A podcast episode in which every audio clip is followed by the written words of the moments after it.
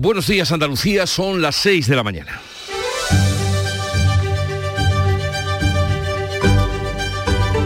Despierta tu mente, descubre la realidad. En Canal Sur Radio, La mañana de Andalucía con Jesús Vigorra.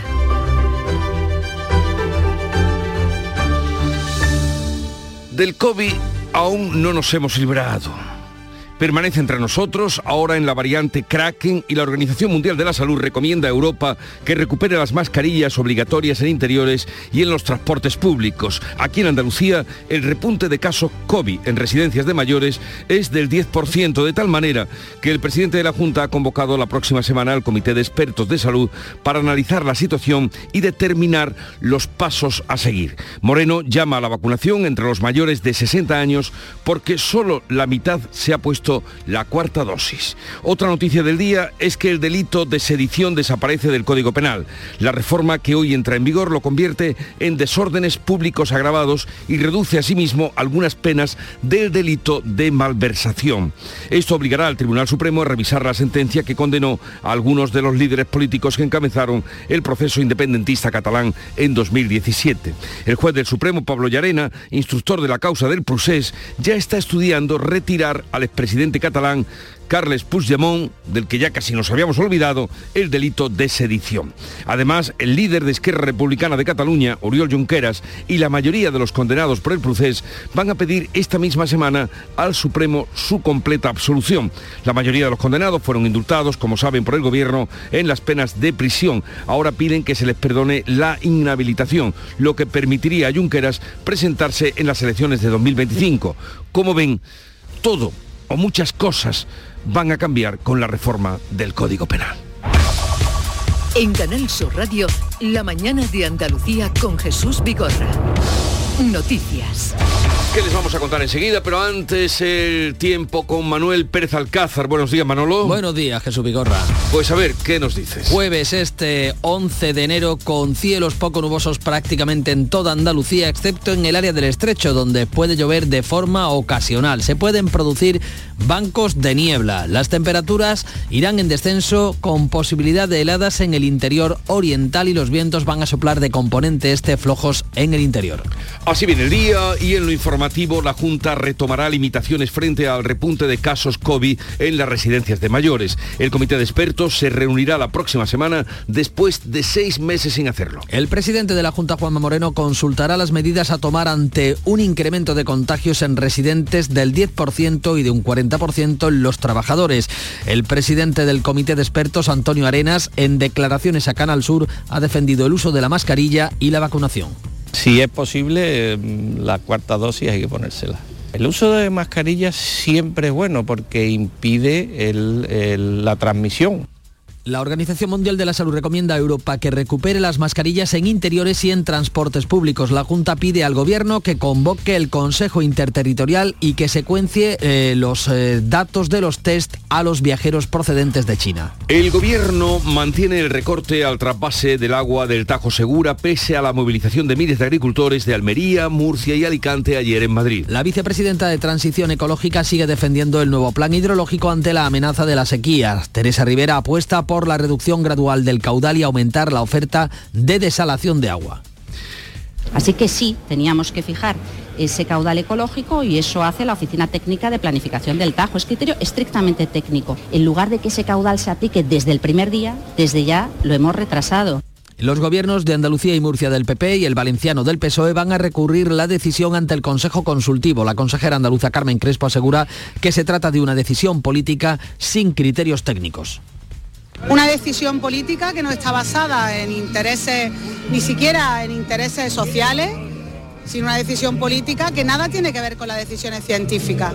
Segundo detenido en Marbella por la desaparición de una mujer víctima de violencia de género. La policía trata de aclarar si el caso tiene relación con el cuerpo que apareció sin cabeza ni manos en Marbella. El segundo detenido es amigo de la expareja de la mujer que hoy declarará ante el juez. Se espera el resultado de la prueba de ADN para saber si el cadáver mutilado hallado en la playa es el de la mujer desaparecida. De momento se trata de dos investigaciones diferentes. La Fiscalía pedirá prisión en todos los casos graves de violencia machista y la imposición de pulseras de seguimiento para hacer frente al repunte de los últimos días. En un escrito, el fiscal contra la violencia de género pide a los fiscales que intensifiquen la protección de las víctimas ante la escasa protección penal. Teresa Peramato insta a aumentar las solicitudes de prisión aunque no la pida la víctima, incluyendo la prisión provisional. Recomienda también pedir la instalación de pulseras telemáticas a los presuntos maltratadores cuando no se solicite el ingreso en la cárcel. Ministra de Igualdad, por su parte, dice que no hay varitas mágicas en este asunto. Lo hace en referencia a la propuesta de Interior de informar a las mujeres que tengan pareja con antecedentes de violencia de género. Su número dos, Ángela Rodríguez, ha bromeado en un acto informal con las rebajas de condena por la ley del solo si es sí. ¿Qué está pasando con eh, los violadores eh, a la calle? ¿no? Que es lo que nos echa en cara ahora mismo eh, la extrema derecha. Es como de los creadores de las personas van a ir al registro para cambiarse de sexo todas las mañanas, llega los violadores a la calle en plan por La ley del sí es sí ha permitido ya rebajar 137 condenas de criminales sexuales. Este jueves entra en vigor la reforma del Código Penal que elimina el delito de sedición y rebaja la malversación. Los condenados por el procés ya piden quedar exonerados de sus penas. El juez del Supremo, Pablo Llarena, ya está estudiando retirar la euroorden al expresidente catalán Puigdemont y los huidos del procés. La desaparición de la sedición dejaría la petición de arresto en Europa en papel mojado. Llarena piensa retirar la acusación también de sedición sobre Puigdemont para imputarle tan solo desobediencia al constitucional y no el nuevo delito de desórdenes públicos tal y cual ha quedado reflejado en el Código Penal. El líder de Esquerra, Oriol Junqueras y la mayoría de los condenados van a pedir esta misma semana su completa absolución. El nuevo presidente del Tribunal Constitucional advierte de que la Constitución no permite ni la independencia ni la autodeterminación. Conde Pumpido gana una ajustada votación. La andaluza Inmaculada Montalbán será la vicepresidenta. El exfiscal general con Zapatero ha sido elegido presidente del Constitucional con los votos de los seis magistrados progresistas frente a los cinco conservadores que ha recibido María Luisa Balaguer. Además, la granadina Inmaculada Montalbán se convierte en vicepresidenta lo que rompe la dinámica del reparto de cargos con el sector minoritario, que en este caso es el conservador. Conde Pumpido quiere impulsar los asuntos más antiguos, como el recurso del PP contra la ley del aborto del gobierno de Zapatero. Este jueves se cumplen tres años del gobierno de coalición de PSOE y Unidas Podemos. Pedro Sánchez saca pecho y desafía a la derecha. Sánchez defiende el diálogo y avance social que en su opinión ha situado a España en una posición de confianza frente a Europa. Ubica en ultraderecha a quien se opone a sus políticas y alerta del riesgo de asalto a las instituciones. Lanza este reproche a la derecha. El año 2023 no viene envuelto en esas catástrofes que algunos eh, anunciaron, confundiendo sus deseos con la realidad. Digámoslo claramente, por mucho que a algunos les pese, el apocalipsis no ha llegado ni va a llegar. La audiencia de Sevilla decide mañana si el expresidente Griñán debe o no ingresar en prisión tras el informe forense que confirma su cáncer. La audiencia conocerá la opinión de las partes, es decir, de la Fiscalía y de la acusación particular que ejerce el PP. El informe del fiscal ya estaría redactado. El presidente de los populares andaluces, Juanma Moreno, se ha pronunciado abiertamente en contra de que Griñán ingrese en prisión hasta que supere su enfermedad. Si una persona está enferma y está enferma de una manera grave, tiene que ser tratada convenientemente. Y si el médico forense dice que solo se puede tratar convenientemente sin entrar en prisión, entonces que no entre en prisión. 80 embarcaciones de recreo se han quemado en un aparatoso incendio en el puerto pesquero de la Bajadilla de Marbella. Los bomberos han controlado el fuego a las 10 y media de la noche, tres horas después de comenzar en una nave que albergaba embarcaciones, motos de agua, equipamientos deportivos, plásticos y combustibles. Las altísimas llamas en la oscuridad de la noche han eh, creado una gran alarma. La estructura ha colapsado y un bombero ha resultado herido leve. Los bomberos han evitado que el siniestro alcanzara los barcos de pescadores y un punto limpio cercano que acumula gran cantidad de productos inflamables. Ya están en Madrid para prestar declaración en la Audiencia Nacional los dos hombres detenidos en la provincia de Almería acusados de yihadismo y preparados para atacar. Uno de ellos era el reclutador y otro ya había sido convencido y adiestrado para llevar a cabo actos terroristas. Ambos trabajaban como temporeros agrícolas en invernaderos de Ejido. La operación ha sido conjunta con la policía marroquí que también ha detenido a un tercer miembro de esta célula en Agadir. España y Marruecos van a celebrar una, macro, una cumbre ministerial el 1 y 2 de febrero en Rabat. No asistirá la vicepresidenta Yolanda Díaz tras el malestar de Unidas Podemos por la aceptación de la propuesta marroquí para el Sáhara Occidental. Y en deportes, el Betis busca hoy un puesto en la final de la Supercopa de España en la que ya espera el Real Madrid. Los verdiblancos se enfrentan esta noche al Barcelona en la segunda semifinal. Van a intentar hacer honor a su título de campeón de Copa. El Real Madrid ganó anoche al Valencia en la primera semifinal que se resolvió en la tanda de penaltis tras acabar el partido en empate a uno. 6, 10 minutos de la mañana, así viene el día en lo informativo, vamos a ver cómo lo reflejan los periódicos que ya ha leído, repasado y resumido para ustedes. Paco Ramón, buenos días. Muy buenos días Jesús, pues la elección de Cándido Conde Pumpido como presidente del Constitucional está presente hoy en todas las portadas de los periódicos que además llevan otros asuntos. ABC de Sevilla hace esta lectura. La mayoría progresista excluye al otro sector, al conservador, y copa la dirección del Constitucional. Además dice el periódico de Vocento que Sevilla soporta una gran desproporción en el número de agentes encargados de proteger a las denunciantes en grave riesgo de violencia de género, solo un policía por cada 120 mujeres. Ideal de Almería, fotografía de portada para la protesta ayer en Madrid frente al Ministerio de Transición Ecológica por el recorte del trasvase Tajo Segura y el titular de apertura detenidos dos yihadistas en Almería en una operación entre España y Marruecos. Hay ocho personas implicadas con el terrorismo islamista que han sido arrestadas en los últimos años y hay un tercer detenido en esta operación en la localidad marroquí de Agadir. En el diario de Sevilla, el récord del presupuesto destinado a salud del SAS, del Sistema Andaluz de Salud, este año no acaban, dice el diario de Yolí, con el malestar sanitario. El plan de choque de la atención primaria sigue sin resolver las esperas y la Consejería de Salud da como respuesta que los médicos todavía no han regresado de las vacaciones. En el ideal de Jaén se da cuenta de la campaña del aceite de oliva, de la aceituna este año. No hay ni la mitad del aceite previsto, 92.000 toneladas a 1 de enero, con datos, por cierto, del Ministerio de Agricultura que confirman lo que ya llaman una debacle en la, en la cosecha, la peor Pues en casi saben. Un siglo. Ya saben lo que nos espera. No, no, ya saben cómo está en, el Ya lin- sabemos. en los lineales de los supermercados. Ya sabemos lo que nos espera. Es difícil encontrarlo por debajo de los 6 euros. Más asuntos en el país. La mayoría progresista hace presidente a Conde Pumpido y según el diario de Prisa, el que fuera fiscal general del Estado afronta el reto de recuperar el prestigio de la institución. Sobre la manifestación de los regantes en Madrid, el sudeste peninsular se une en el conflicto por el agua. El mundo Sánchez forja un rodillo, dice, en el Tribunal Constitucional con Pumpido de presidente. Cuenta el diario de Unidad Editorial que este constitucional de mayoría progresista elige al fiscal general y a una magistrada afín, la granadina Inmaculada Montalbán, de vicepresidenta. Por cierto, que en este tribunal deberá dirimir la batalla precisamente contra el impuesto de los ricos en este tribunal constitucional que lideran, dice el mundo, Andalucía y Madrid. Y si ayer conocíamos que los condenados por el proceso pedirán en el Supremo que les rebajen las penas tras la eliminación del delito de sedición y la reforma de la malversación, hoy cuenta la vanguardia que Llarena estudia ya retirar la acusación de sedición a Puigdemont. El juez del Supremo se inclina por imputar al expresidente catalán, fugado de la justicia, solo por desobediencia al Constitucional y no por desórdenes públicos. Y en esta línea, la razón dice que Cándido Pumpido se estrena con un aviso al independentismo y añade que el presidente del Constitucional ha dejado claro en su discurso que la Constitución no ampara ni la secesión ni la autodeterminación. Y vamos a asomarnos a la prensa internacional. Mm, Ya saben que aquí nos interesa todo lo que pasa en el mundo. Beatriz Almeda, Bea, repasado y resumido para ustedes lo que cuenta. Buenos días, Bea. Buenos días. Comenzamos con dos verdades contrapuestas. La verdad rusa, el Pravda ruso.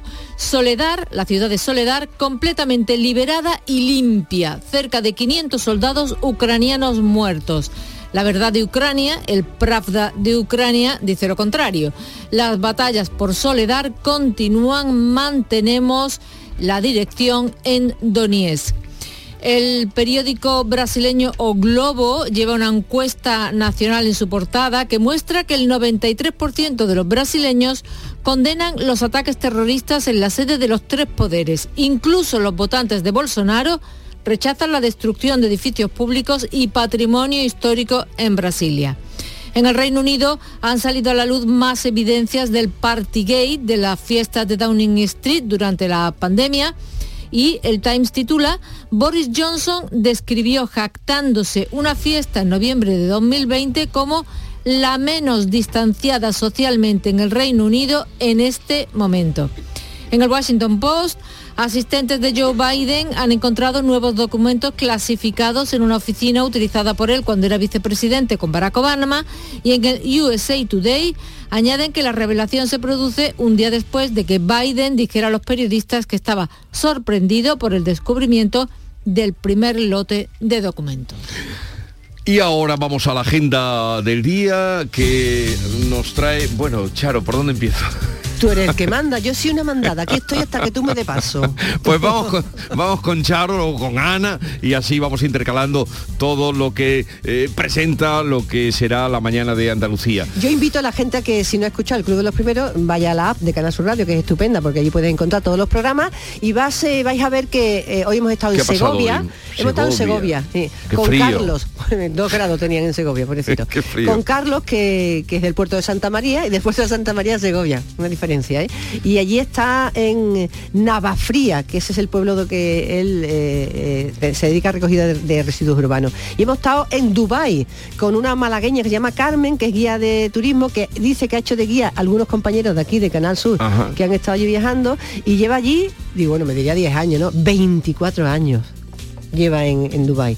Madre Pero mía. ah, viene de vez en cuando. Sí, sí, viene, viene. Uno de sus hijos nació allí, pero dice que se considera malagueño. Pero 24 años son muchos años. muchos años. Muchos años. Eh, querida, Vuelve que nada, que descanse. Tiene la voz un poquito. Esta Sí. mañana te oí, me preocupé, me preocupé. Sí. Te traeré un tarrito de miel. Sí, tráeme algo porque es que te llevo ya tan 15 Sí. 20 días. Los oyentes un día me dieron... no, yo te traeré un tarrito de miel. Mañana voy a pedir consejo. Consejo, ya verás tú la de cosas Tengo miel buena, tengo Sierra de Montoro, que me estás contando, por favor. Yo a todos los locutores los tengo muy cuidados resultados porque les traigo un tarrito a los locutores. le- le- a los locutores los tengo muy bien tratados con la miel Sierra de Montoro de mi amigo Lorenzo. Pues entonces tráeme mañana. Yo te traeré mañana, por no te preocupes, esto hay que eh, tratarlo. Eh, que descanse. Adiós. Y que no pierdas la sonrisa, querida Charo. Vamos ahora con Ana Giraldes a conocer la agenda del día. Eh, ¿Qué nos traes, Ana? Buenos días. Buenos días, pues el Sindicato Médico Andalucía ha convocado una concentración ante la sede de, de la presidencia de la Junta de Andalucía en el Palacio de San Telmo para reivindicar una atención primaria de calidad y denunciar el deterioro que se está sufriendo. Recordamos que el Sindicato Médico de Primaria ha convocado una huelga indefinida a partir del próximo 20 de enero. Por otra parte, la empresa de distribución farmacéutica Cofares va a inaugurar eh, hoy en Linares, en Jaén, un nuevo centro logístico. Tiene más de 10.500 metros cuadrados y va a asistir a esta inauguración el presidente de la Junta, Juanma Moreno. Y en Córdoba, el consejero de Turismo y Cultura y Deporte, Arturo Bernal, va a presentar la oferta turística de Andalucía para FITUR, para la Feria Internacional de Turismo de este año que se va a celebrar en Madrid, en IFEMA, del 18 al 22 de enero. Hoy conoceremos las ofertas y la propuesta de aquí de Andalucía y otro asunto aquí en Cádiz. La Armada va a presentar hoy los resultados de la expedición Bandera 1519, en la que por primera vez en su historia el buque escuela Juan Sebastián Elcano se convirtió en una plataforma científica para la observación y el registro de datos relacionados con la conservación con la sostenibilidad de los mares. Y del fiesta nos llega lo último de Shakira.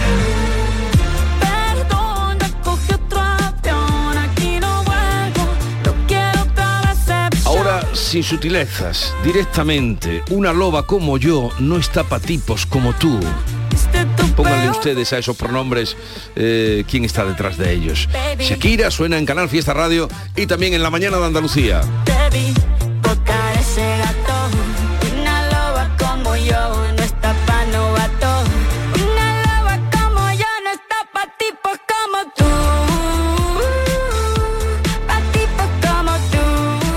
Y a esa canción ha respondido el tal tú, que es Piqué, eh, mostrando en Twitter una foto con un circo. No sabemos La si cosa va de lobos. no. Sigue la información en Canal Sur Radio. Cercanía. Las historias que pasan en nuestra tierra. Andalucía en profundidad. Actualidad. El cafelito de siempre.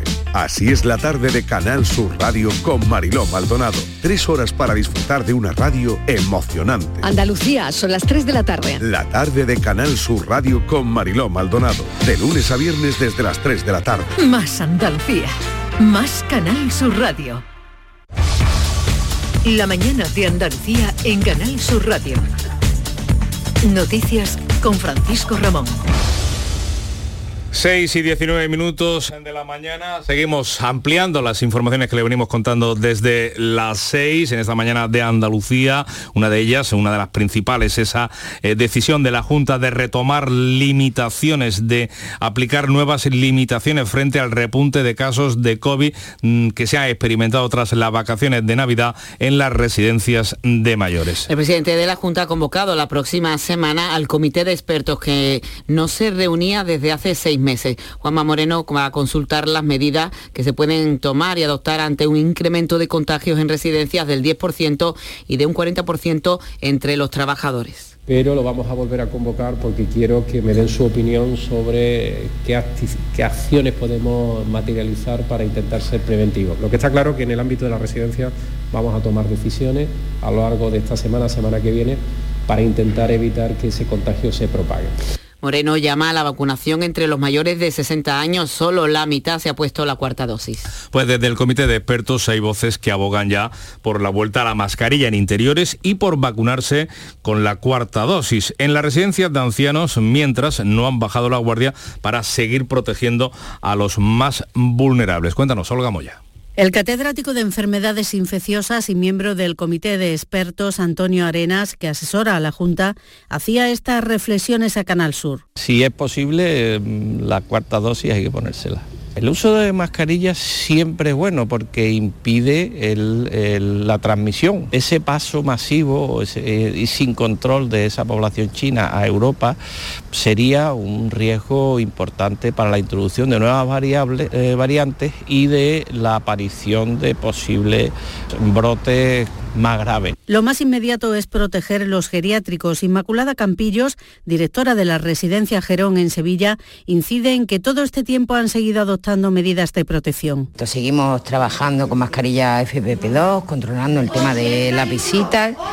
Las familias también se les pide que lleven mascarilla FPP2 porque ellos son mayores, con unas patologías crónicas que si COVID entra hace un poquito de daño. Tenemos las cuatro dosis Ahora son 17 los mayores hospitalizados con COVID en Andalucía, un registro que no se considera elevado, pero sí preocupante porque es el triple que hace solo 15 días.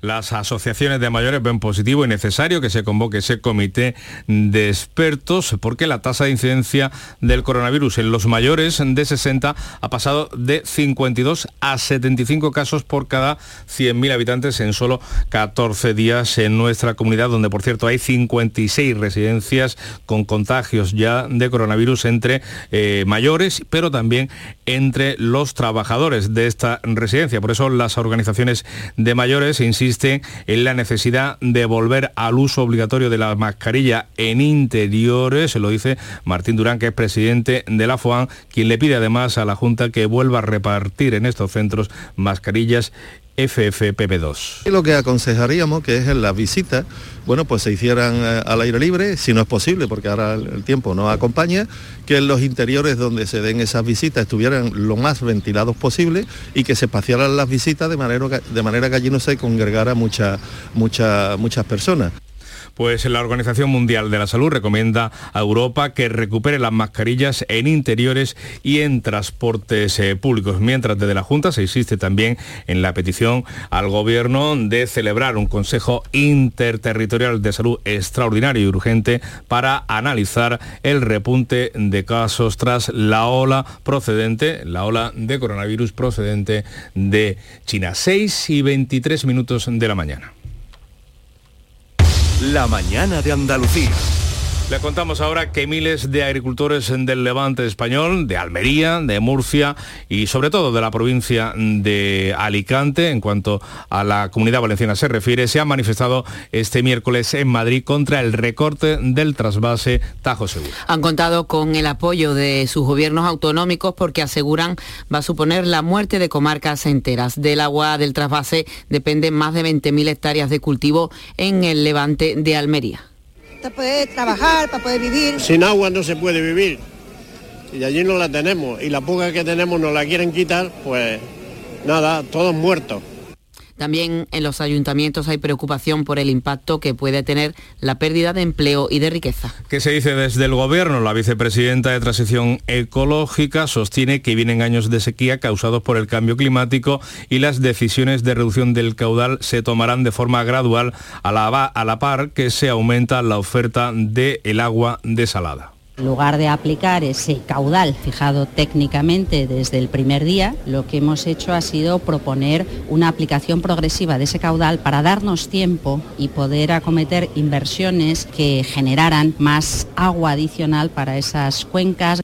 Palabras de Teresa Rivera, también de los representantes de las distintas comunidades autónomas. A la manifestación han ido el presidente de la región de Murcia, el popular López Mira, la consejera socialista de la Comunidad Valenciana y también la andaluza de Agricultura, Agua y Desarrollo Rural de la Junta, Carmen Crespo, quien ha criticado ese recorte del trasvase que las tres comunidades han llevado al Consejo Consultivo. En el Consejo Nacional del Agua ya había un entendimiento y por parte de ellos han traicionado ese entendimiento que hubo entre comunidades autónomas y entre regantes, pues ahora mismo que no sigan adelante con ese plan hidrológico del Tajo. El PSOE andaluz eh, también apoya esas protestas de los regantes, pero dice, lo dice su secretario general Juan Espadas, que los gobiernos del Partido Popular trasvasaron menos agua que Pedro Sánchez. Eh, mire, lecciones, espero de la señora Crespo ninguna, porque yo no la escuché a ella cuando era delegada nada más y nada menos que del gobierno de España y su gobierno, el del señor Rajoy, traspasaba menos agua de la que ahora ha traspasado durante este mandato el gobierno de Pedro Sánchez. Así que la señora Crespo es de, de memoria flaca, pero se le ve el plumero.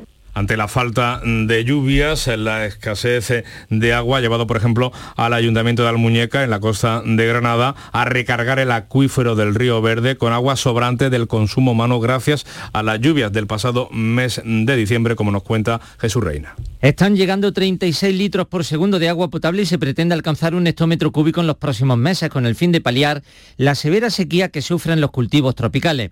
El alcalde Juan José Ruiz Joya subraya que el Ayuntamiento del Muñecar paga más de 370.000 euros a pesar de no ser una competencia propia. El Ayuntamiento de Almuñécar en pro de evidentemente estar al lado de sus agricultores, en pro de estar al lado de la economía de nuestro municipio, decidimos tomar y asumir competencias que no son nuestras, como la recarga de este acuífero. Tanto el Ayuntamiento de Almuñécar como los agricultores lo consideran una solución provisional y exigen al Gobierno de España que ejecute las canalizaciones desde la presa de Rules, que sí garantizarían el agua que necesitan los cultivos tropicales.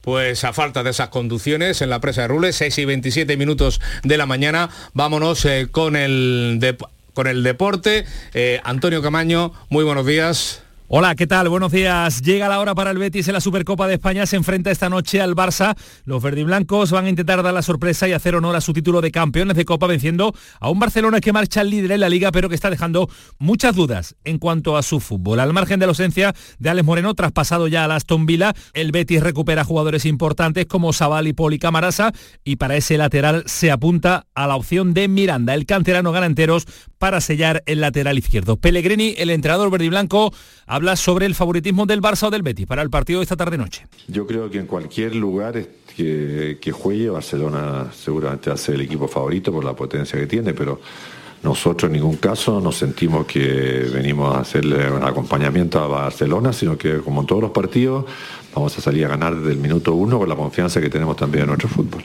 En la otra semifinal, el Madrid se clasificó al vencer al Valencia y espera acompañante en la final del próximo domingo. Y en el Sevilla, buenas noticias para San Paoli porque se recupera Requi después de tres semanas lesionado el jugador, podrá entrar en la convocatoria para tener minutos en Girona. Y también el Sevilla anunció la cesión de Carmona al Elche hasta final de temporada con opción de compra para el conjunto ilicitano. Y el Almería cierra el debate en torno a Pacheco. Va a llegar un tercer guardameta y además va a continuar en la disciplina almeriense el fichaje estrella del pasado verano, el guardameta Pacheco. No hace ni nueve meses que el Real Betis levantó un título. Y el Real Betis juega este jueves la Supercopa de España buscando otro título ante el Barcelona a partido único desde Arabia Saudí. Y te lo contamos este jueves desde las 7 y cuarto desde el Estadio Rey Fat de Riyadh, segunda semifinal de la Supercopa de España, Real Betis, Fútbol Club Barcelona. la Supercopa de España con Jesús Márquez en Canal Sur Radio, en directo desde Arabia Saudí. Más Andalucía, más Canal Sur Radio.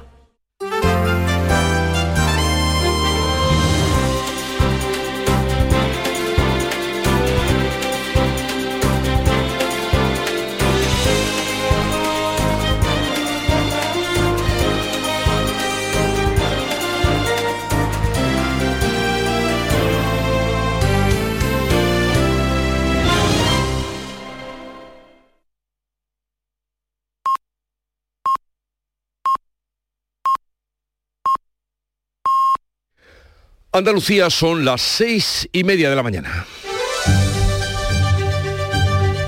La mañana de Andalucía con Jesús Vigorra. Y a esta hora con Ana Giraldez hacemos repaso de las noticias más destacadas de este día, resumidas en titulares. La Junta de Andalucía estudia limitaciones en las residencias por el repunte de casos COVID. El presidente de la Junta reunirá al comité de expertos la próxima semana, después de seis meses, tras el incremento de contagios entre los mayores de 60 años y con una tasa de 75 positivos por cada 100.000 habitantes. El gobierno seguirá adelante con el recorte del trasvase Tajo Segura pese a las movilizaciones de los agricultores. El Ministerio de Transición Ecológica apuesta por la reducción gradual del caudal a la vez que aumente la oferta de desalación de agua. Los gobiernos de Andalucía, Murcia del PP y el valenciano del PSOE van a recurrir la decisión ante el Consejo Consultivo. Segundo detenido en Marbella por la desaparición de una víctima de violencia de género. Se trata de un amigo de la expareja de la mujer que hoy declarará ante el juez, mientras la investigación está a la espera de los resultados de la prueba de ADN para saber si el cadáver mutilado hallado en la playa es el de la mujer desaparecida. Hoy entra en vigor la reforma del Código Penal que elimina el delito de sedición y rebaja la malversación. Mientras los condenados por el proceso ya piden quedar exonerados. El juez del Supremo, Pablo Llarena, estudia retirar la acusación de sedición al fugado Puigdemont y adaptarla a la reforma penal. El nuevo presidente del Tribunal Constitucional advierte de que la Carta Magna no permite la independencia ni la autodeterminación. Cándido Conde Pumpido se impone a la magistrada almeriense Balaguer por un solo voto. Además, la mayoría progresista deja sin la vicepresidencia al sector conservador y elige a otra progresista, la granadina Inmaculada Montalbán. Detenidos dos yihadistas en Almería que estaban preparados para atentar. Trabajaban como temporeros en los invernaderos del Ejido. Hay un tercer detenido en la localidad marroquí de Agadir. Las tres detenciones son fruto de una operación conjunta entre España y Marruecos dos semanas antes de la cumbre que ambos países celebrarán en Rabat. Y vamos a recordar el pronóstico del tiempo para hoy. Pues esperan cielos poco nubosos prácticamente en toda Andalucía, excepto en el área del estrecho, donde puede llover de forma ocasional. Se pueden producir también bancos de niebla. Las temperaturas en descenso y hay posibilidad de heladas en el interior oriental y los vientos de componente este flojos en el interior.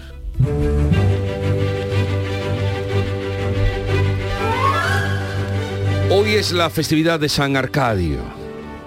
San Arcadio, patrono de Osuna, por cierto, estarán allí, supongo, celebrándolo. Durante las cruentas persecuciones de Diocleciano, que era eh, pues el peor de los eh, emperadores eh, con los cristianos, fue encarcelado y cruelmente torturado. El término Arcadia, en la mitología griega, era dios de la naturaleza y patrono de los pastores.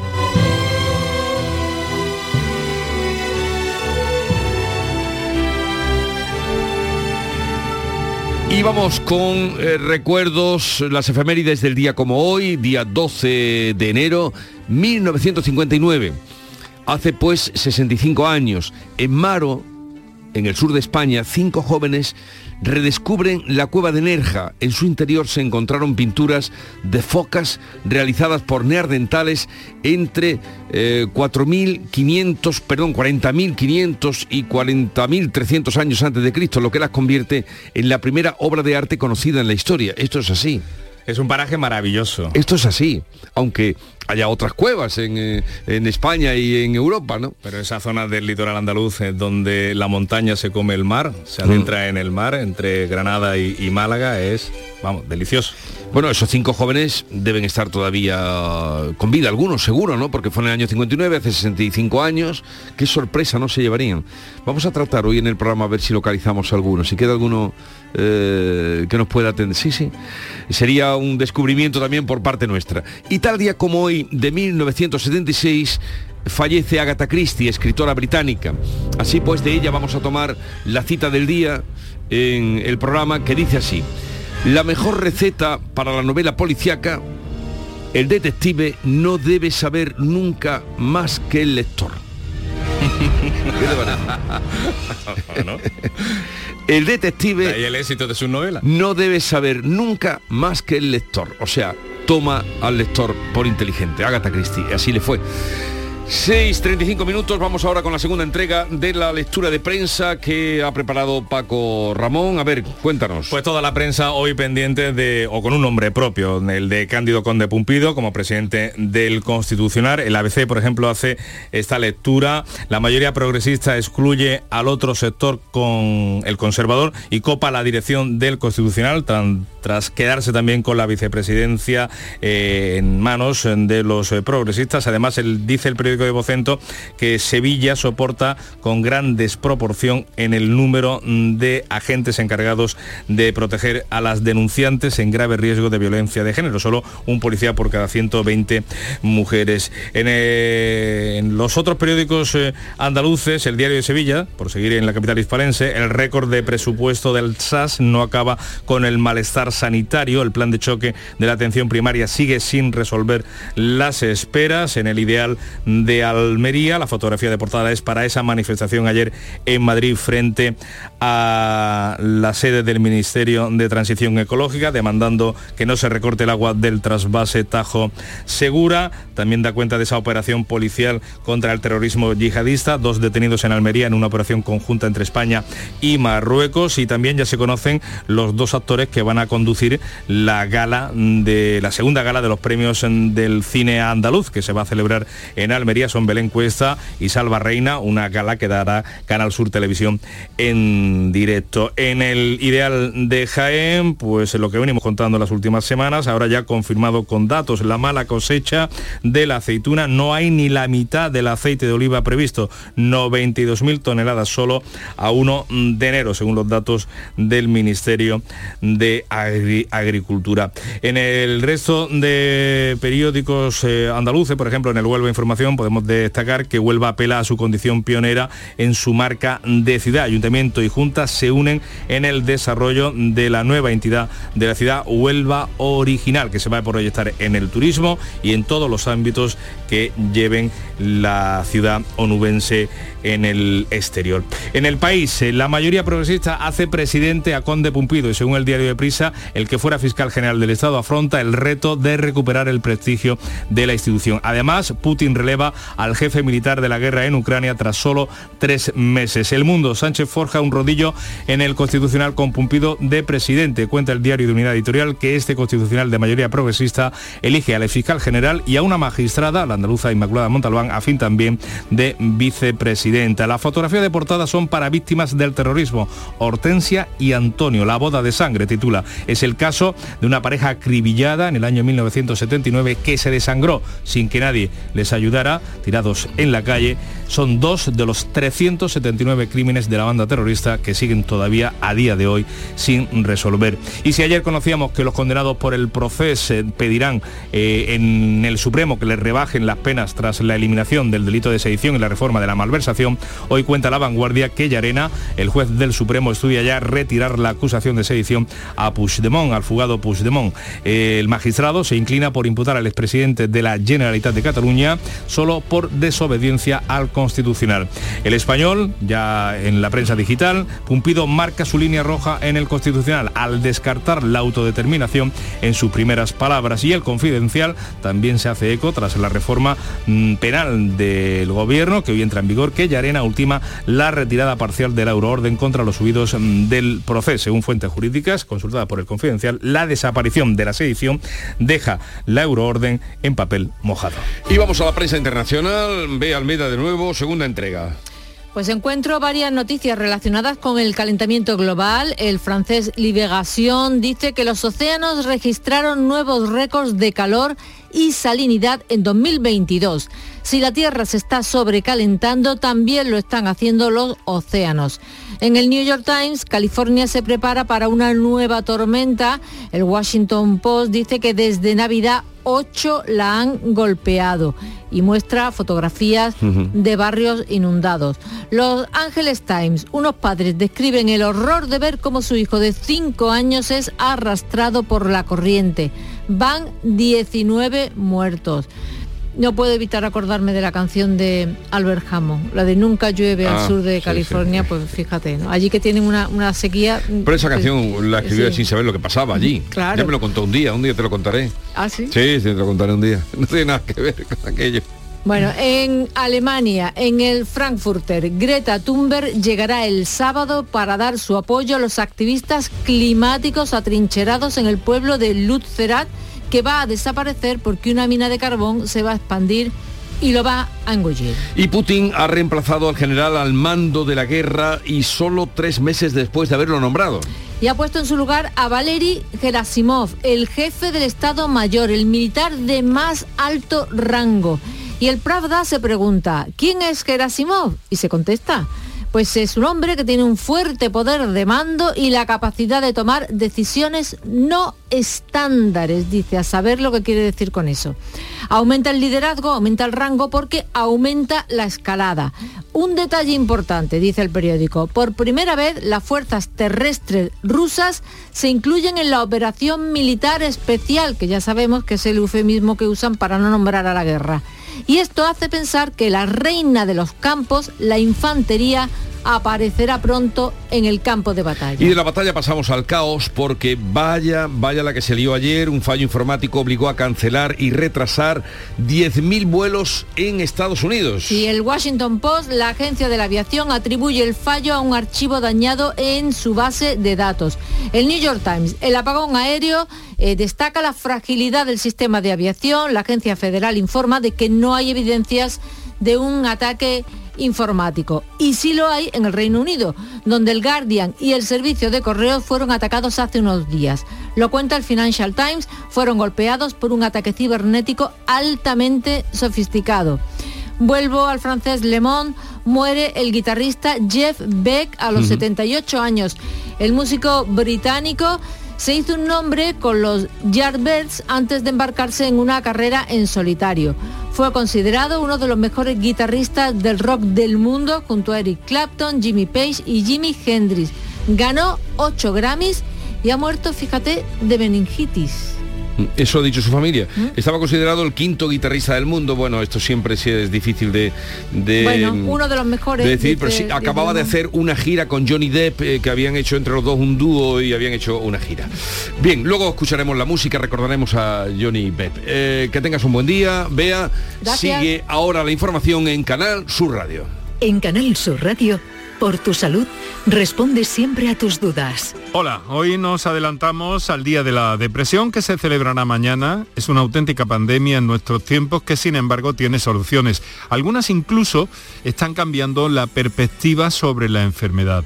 Aunque de momento es una solución eh, médica, un medicamento que resulta caro. Hoy contigo y con los mejores especialistas en directo.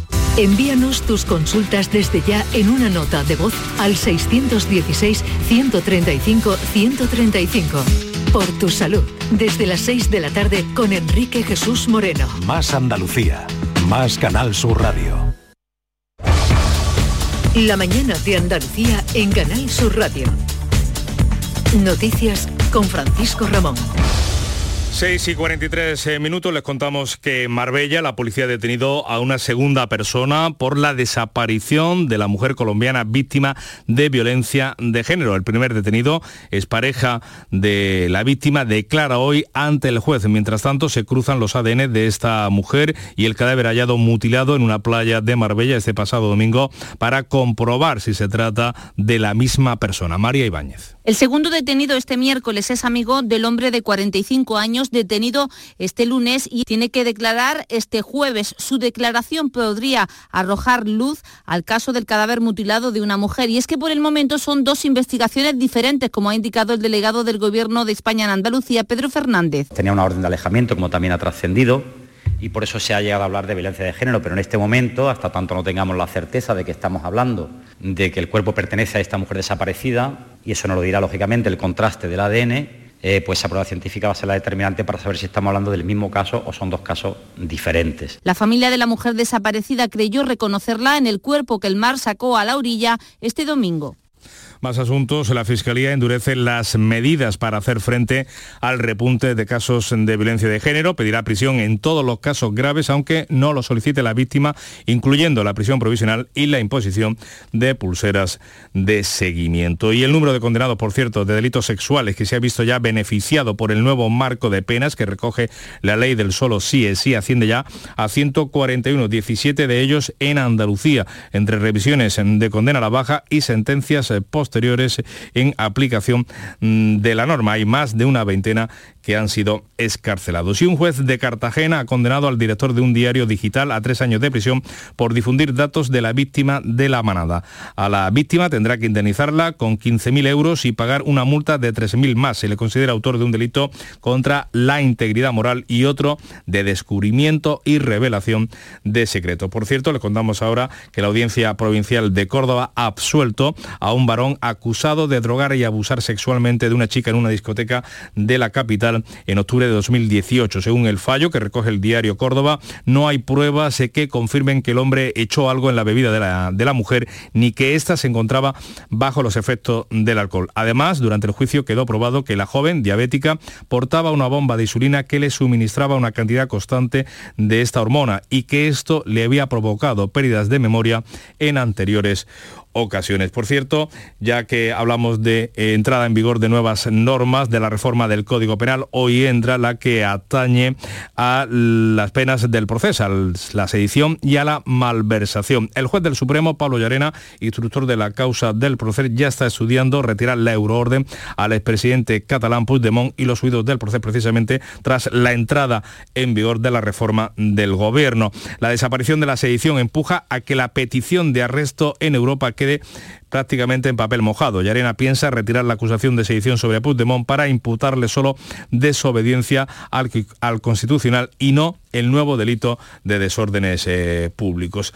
Y ya que hablamos eh, de el proceso, eh, la Constitución no permite ni la independencia ni la determinación. Es el primer mensaje que ha querido lanzar el nuevo presidente del Tribunal Constitucional, Cándido Conde Pumpido, ha sido ante el Pleno que se celebraba este miércoles y que lo ha elegido por seis votos frente a cinco que ha obtenido la andaluza María Luisa Balaguer para presidir el órgano de garantías de nuestro país. Esta ha sido, eh, Balaguer ha sido respaldada por los magistrados conservadores, mientras que Conde Pumpido lo ha sido por el resto de progresistas. Para la vicepresidencia ha sido elegida también otra progresista, la granadina Inmaculada Montalbán. Se rompe con ello la dinámica de que cada sector ostente uno de los dos cargos, algo que ya ha criticado el Partido Popular. Elías Bendodo se ha expresado así respecto a la nueva presidencia del Constitucional. Desde el Partido Popular solo le pedimos a esa persona que solo tenga una hoja de ruta y un rumbo, que sea exclusivamente la Constitución. Más lacónico ha sido el ministro de la Presidencia, Felipe Bolaño, que ha felicitado a los elegidos. Y desearles, junto al resto del tribunal, el mayor de los éxitos en la nueva misión que tienen por delante, garantizar el prestigio del Tribunal Constitucional.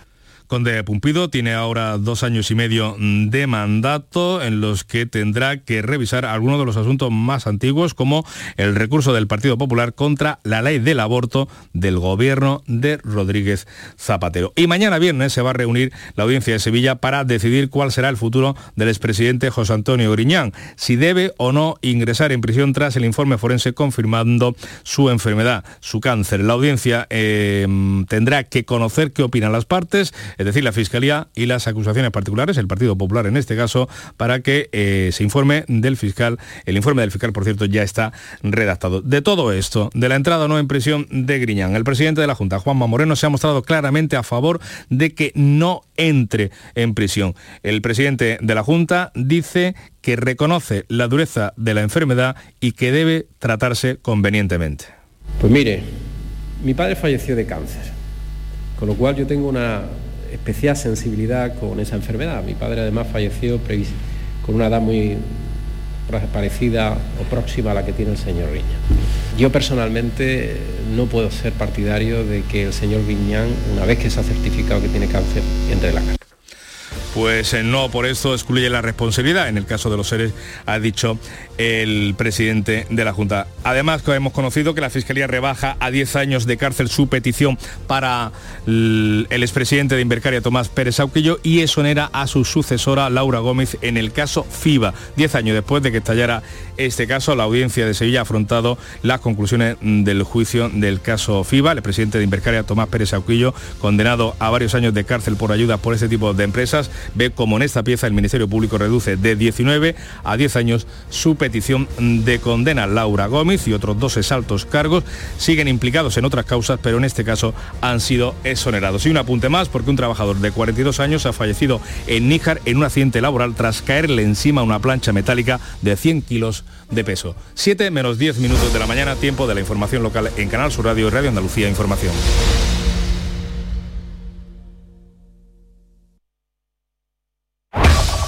En la mañana de Andalucía de Canal Sur Radio, las noticias de Sevilla.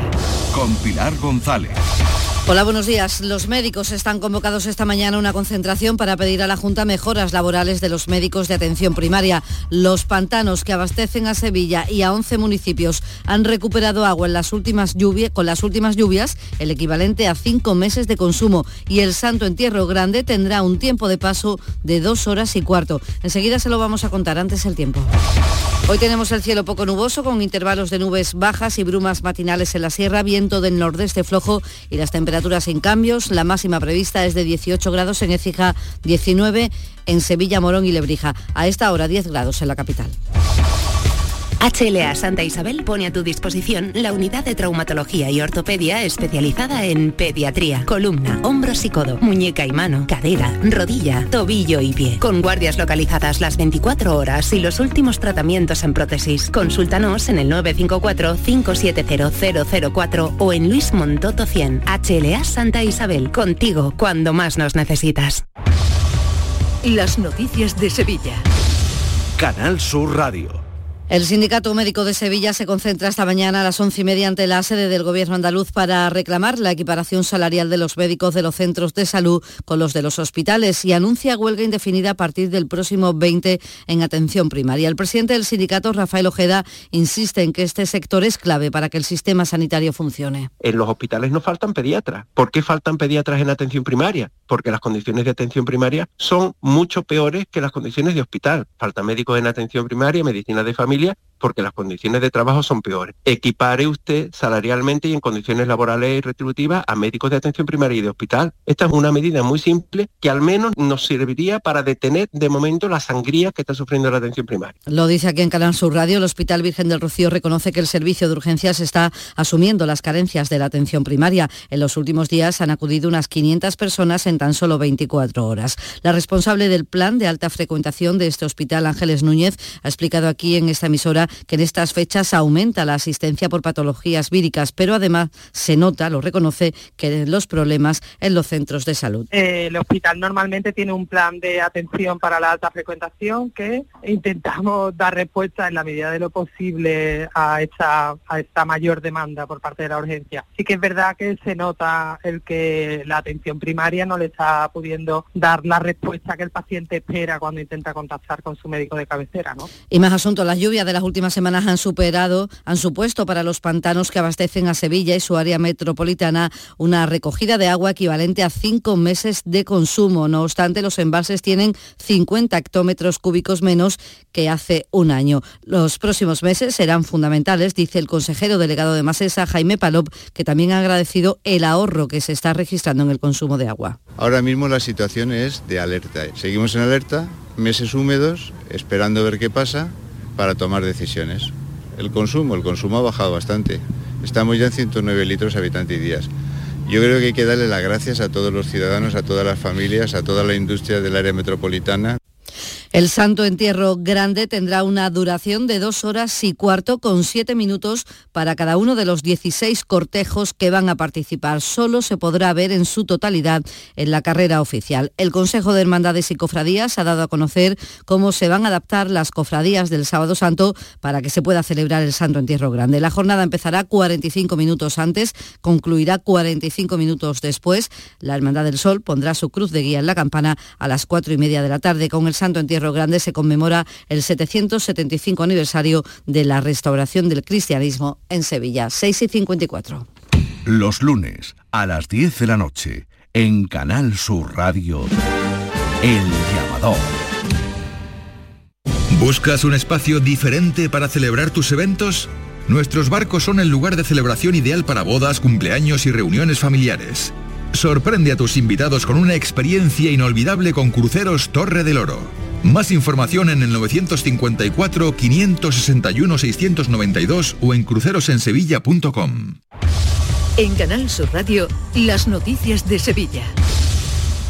La Semana Internacional de la Moda Flamenca Simov tendrá este año a partir del 26 de enero 54 desfiles y más de 1.800 trajes de 91 firmas profesionales. Este año la cita pasa de ser salón a Semana Internacional con el objetivo de aumentar su proyección a nivel mundial, como quiere la principal organizadora de este evento, Raquel Revuelta. El evento tiene que evolucionar, eh, que el evento tiene que apuntar alto, tiene que salir fuera de Sevilla que Sevilla quiere ir de la mano con el evento, con Simov y Simov con Sevilla.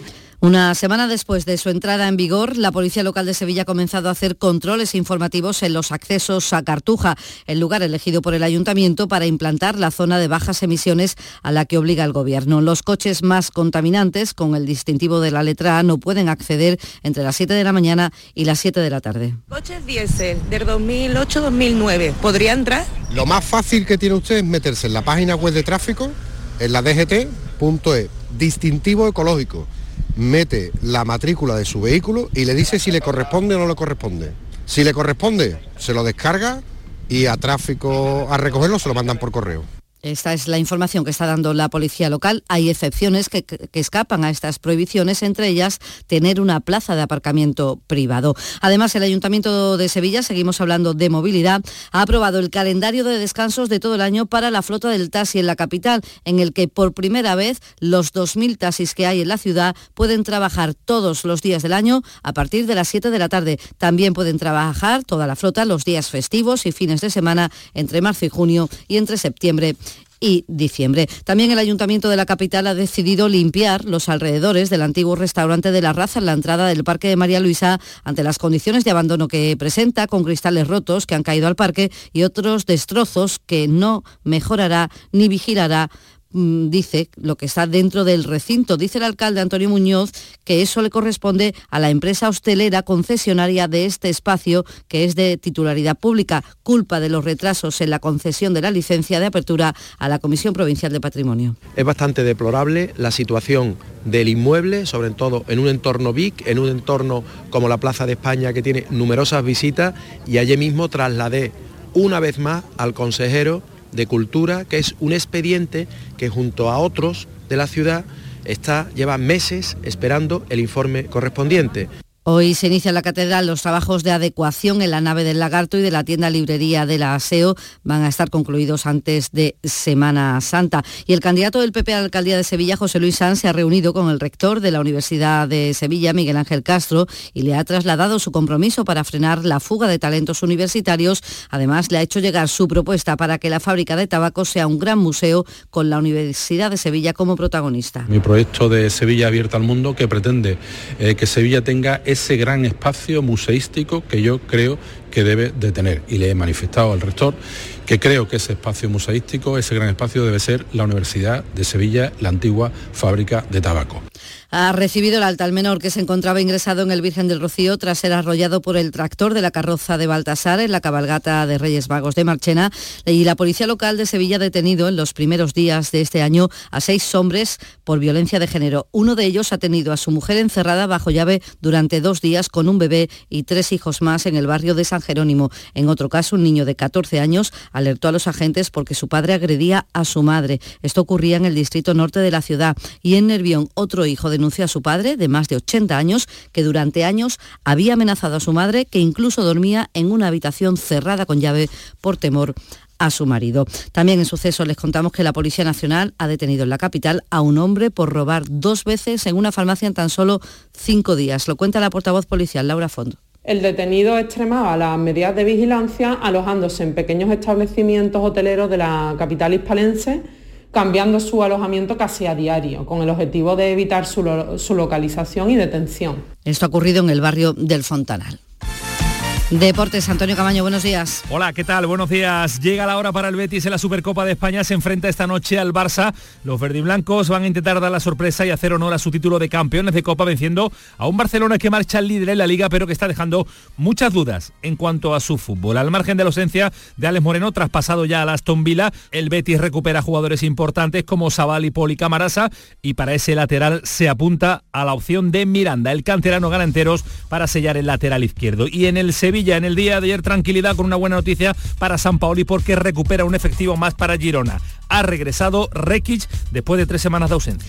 Les contamos también que la Gerencia de Urbanismo del Ayuntamiento de Sevilla analiza hoy la concesión de la licencia para la rehabilitación del Museo Arqueológico con el proyecto diseñado por Vázquez Consuegra. A esta hora 10 grados en Sevilla.